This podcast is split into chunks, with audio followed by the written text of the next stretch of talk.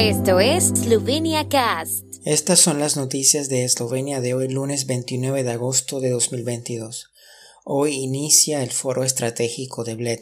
El presidente esloveno Borut Pajor recibió a su homólogo islandés ayer domingo en Ljubljana.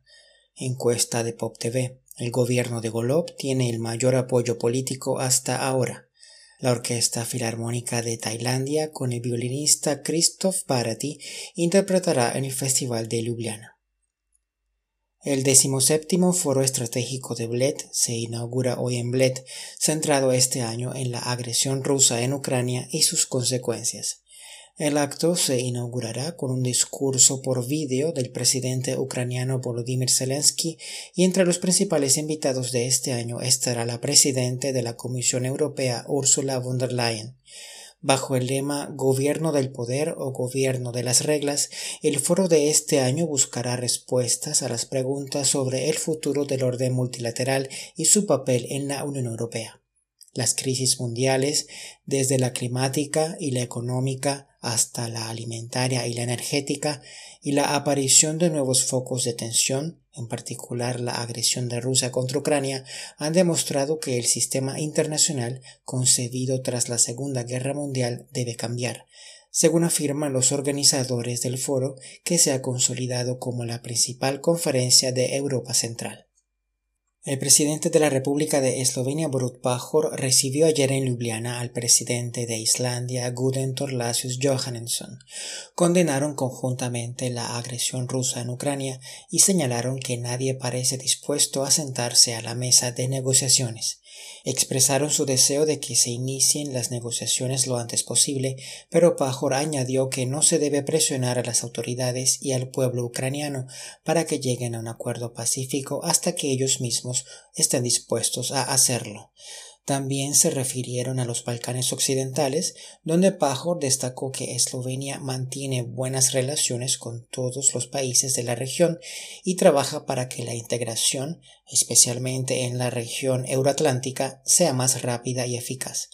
El presidente islandés también señaló que Eslovenia, con su posición e historia, puede hacer mucho bien en esta parte de Europa. El gobierno de Robert Golob cuenta con el mayor apoyo político hasta ahora, mientras que los dos partidos más importantes, el Movimiento Libertad y el opositor SDS, ganan terreno entre los partidos, según una encuesta realizada por la agencia mediana para el canal privado esloveno Pop TV.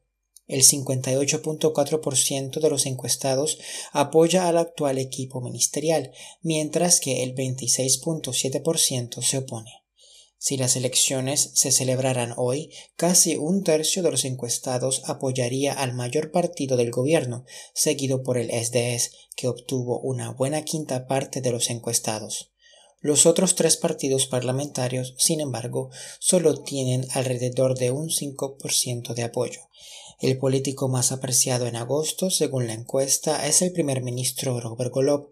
El segundo mejor valorado es el presidente Borut Pajor, mientras que el ministro de Salud, Daniel Bejic Loredan, ocupa el tercer puesto. La Orquesta Filarmónica de Tailandia interpretará en el Festival de Ljubljana esta noche en el auditorio capitalino Tsankareudom bajo la dirección de Alfonso Scarano. Le acompañará el violinista húngaro Christoph Barati. Según el Festival de Ljubljana, esta orquesta profesional tailandesa se ha convertido en una sensación internacional en sus 15 años de existencia. En este concierto, la Filarmónica interpretará una obra del tailandés Narong Prancharon. Otras obras que se podrán escuchar son el concierto para violín y orquesta número 2 en re menor de Henrik Wieniawski, así como las piezas Un americano en París de George Gershwin e Historia del lado oeste, que son unas danzas sinfónicas de Leonard Bernstein. El tiempo en Eslovenia. El tiempo con información de la ARSO, Agencia de la República de Eslovenia del Medio Ambiente. La tarde estará nublada con más sol en la región de Primorska lluvias aisladas y tormentas eléctricas.